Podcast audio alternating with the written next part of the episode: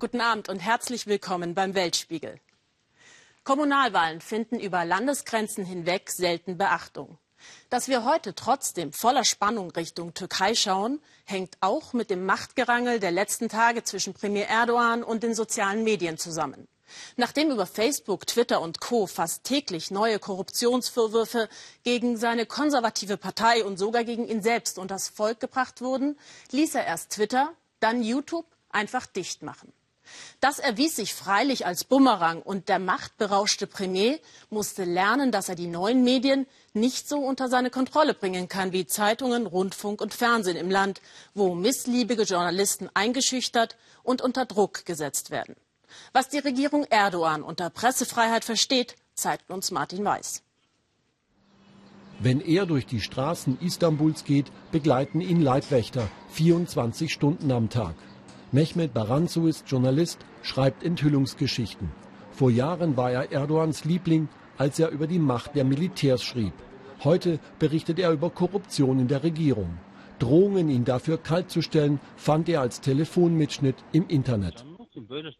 Darin soll der Innenminister den Gouverneur von Istanbul auffordern, schafft mir den Baranzu vom Hals und wenn der Staatsanwalt nicht mitspielt, verhaftet ihn gleich mit. In die Redaktion traut er sich nicht mehr.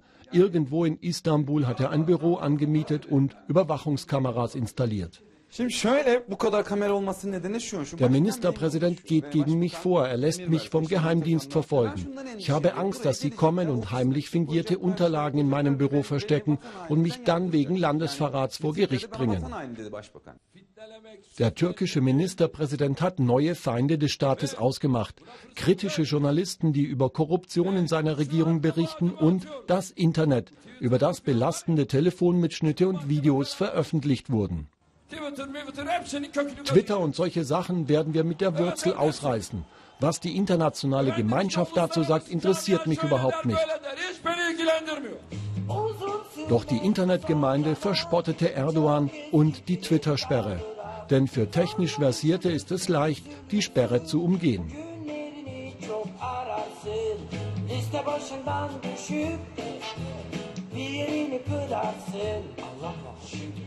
Die Zeitung, für die Mehmet Baranzu schreibt, hat eine Auflage von 70.000.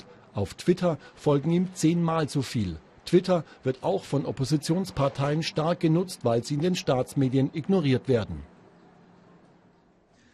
Die gesamten Medien stehen unter der Kontrolle des Ministerpräsidenten. Etwas Negatives über die Regierung wird nicht geschrieben und sollte das dann mal der Fall sein, ruft der Ministerpräsident sofort an und fordert Rechenschaft. Doch über das Internet hat Erdogan noch keine Kontrolle, denn immer wieder tauchen Videos wie dieses auf, die die Regierung in Erklärungsnot bringen. Bilder von der Geldübergabe in einem Korruptionsfall veröffentlicht auf YouTube.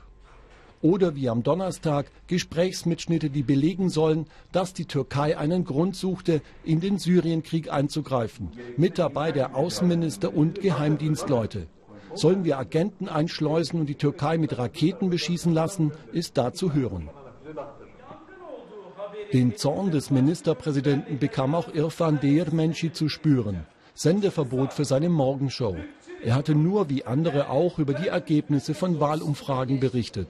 Sein Sender Kanal D lässt sich nicht von Erdogan unter Druck setzen. Immer wieder gibt er auch Tipps, wie sich die Leute Informationen über das Internet besorgen können. Während seines Auftrittsverbots sendete er einfach live aus seiner Küche, Verbreitungsweg das Internet. Ich kann mich an keine Zeit erinnern wie in den vergangenen zwei Jahren, in der wir so viel über Politik gesprochen haben, so sehr unter Druck standen, in der es so viel Anspannung gab. Am vergangenen Mittwoch ließ die Regierung auch die Internetplattform YouTube schließen weil hier viele belastende Videos und Telefonmitschnitte veröffentlicht wurden. Mehmet Baranzu hat die meisten Fakten zu den Korruptionsvorwürfen ans Licht gebracht.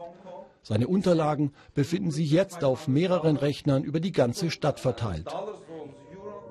Erdogan versucht, die Internetquellen auszutrocknen, bisher mit wenig Erfolg. Eine davon ist die Hackergruppe RedHack, die immer wieder in Regierungsrechner eingedrungen ist, vertrauliche Unterlagen kopiert hat, sie an Journalisten und Internetforen verteilt hat. Sie wollen nicht erkannt werden, teilen uns aber in einer Audionachricht mit. Die Regierung hat Angst vor uns, weil wir ihren Dreck ans Tageslicht bringen und sie uns trotz allem nicht schnappen können. Wir zeigen, wie hilflos sie sind, weil wir zum Beispiel Dokumente veröffentlicht haben, um der AKP-Regierung das Kriegsspiel in Syrien zu vermasseln. Der Versuch, das Internet zu beschneiden, ist bislang gescheitert. Doch sollte Erdogan durch die Kommunalwahl heute seine Macht in Gefahr sehen, wird es sicher zu weiteren Einschränkungen kommen. Heute beim Wahlgang in der Türkei hat es bereits Tote und Verletzte gegeben. Mehr dazu in der Tagesschau.